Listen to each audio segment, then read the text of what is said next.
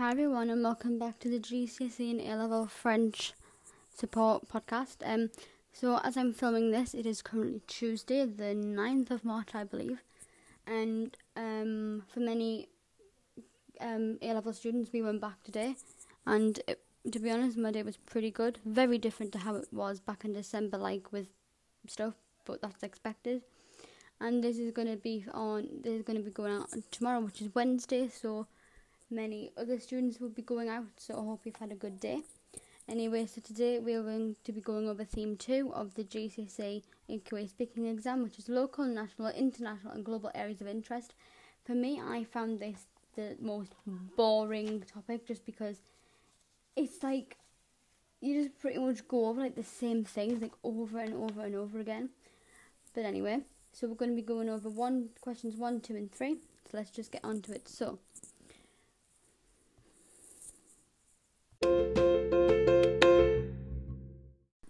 So, like always, I will read out my response in French, then I will try my best to answer as an A level student. But the um, French might be a bit broken, obviously, because for me personally, I need to be able like to write things down so I know roughly what I'm going to say. But I will try my very best. So, um, the first question is Parlez-moi de ta région, which is talk to me about your region. I absolutely hated this question, but anyway. Euh, ma région est ennuyeux parce que c'est très très très vert et qui devant ennuyeux à regarder. Je habite à la campagne peut devenir brillant et raison de toute la vie et femme qui se passe. Aussi, vivre à la campagne est très calme avec tous les beaux passagers. And roughly, I my region, um, yeah, my region is really boring because it's very very green and it's boring to watch. I live in the countryside. Um, it becomes very loud. Oh god, what have I written? I literally can't remember. I know I said something about how it's the um countryside is very common. It's got beautiful um scenery. I think. So as an A level student, I would say, um, selon moi, ma région est très belle. Euh, j'habite dans la région de Lac en Angleterre.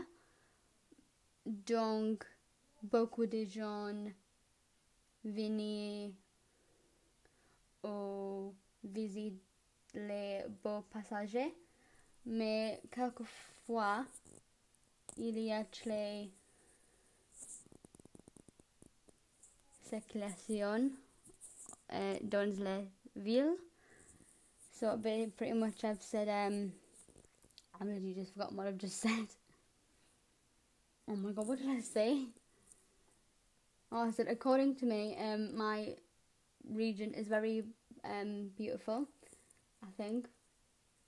Um, I've said how like there's lots, there's sometimes lots of traffic, loads of tourists come up to see um the Lake District because that's where I live. And yeah, so. So the next question is um, very cringy just because of what I've written, and I will never ever live in a house like this. but the next question is comment serait ta maison idéale, which is what would your ideal house be like? And I wrote ma maison idéale aurait des grandes portes flancées dans les salons. Dans les salles de bain, il y aurait une télévision sur les murs et il y un jacuzzi. Dans ma chambre, il y un grand lit avec matelas en mousse memoire. So I said my ideal house would have big French doors in the living room. In the bathroom, there will be a television on the wall. There will also be a jacuzzi. In my room, there'll be a big bed with a memory foam mattress. Mm. So, as an A level student, I would probably say, um, pour moi, ma maison idéale aurait été un peu petit parce que je ne sais pas um, maison grande et il y, a, dans ma chambre il y aurait un grand lit avec un, avec ma un mousse mémoire. Mais dans les salles de bain, je veux un jacuzzi. Donc, je peux relaxer.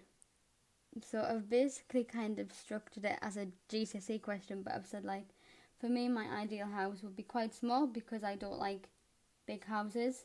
That is a lie, but um, it's important to like in these exams you can lie because at the end of the day, it's just a question and it makes it more fun, like to remember. I think I mentioned this in another podcast, but I remember. I think it was like, what did you do at the weekend or something? And I said, um, I ran a marathon with my pet bunny which I don't have. And then we went to a cafe and we ate lettuce, then I felt like a rabbit or something like that. So you can make up your answers to make them fun so you can remember them. So let's get on with the next question. Et finalement, the last question is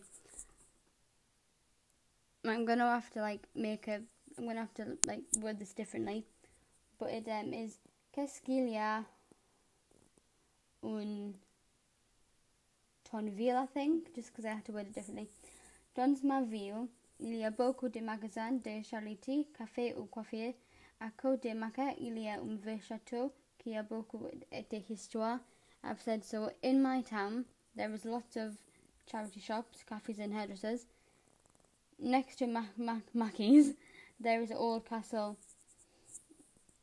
which has a lot of history. So, mm, so now I would say like dans ma ville, il y a ne plus magasin de vêtements, mais il y a trop beaucoup de magasins de. Um, uh, selon moi, il y a trop beaucoup de coiffeurs et cafés, café, mais les surmontes bonnes.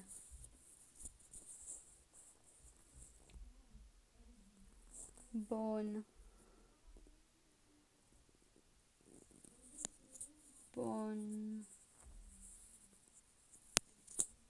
Restaurant Don's ma ville et Maca, even though it's not really um, a restaurant, but oh well.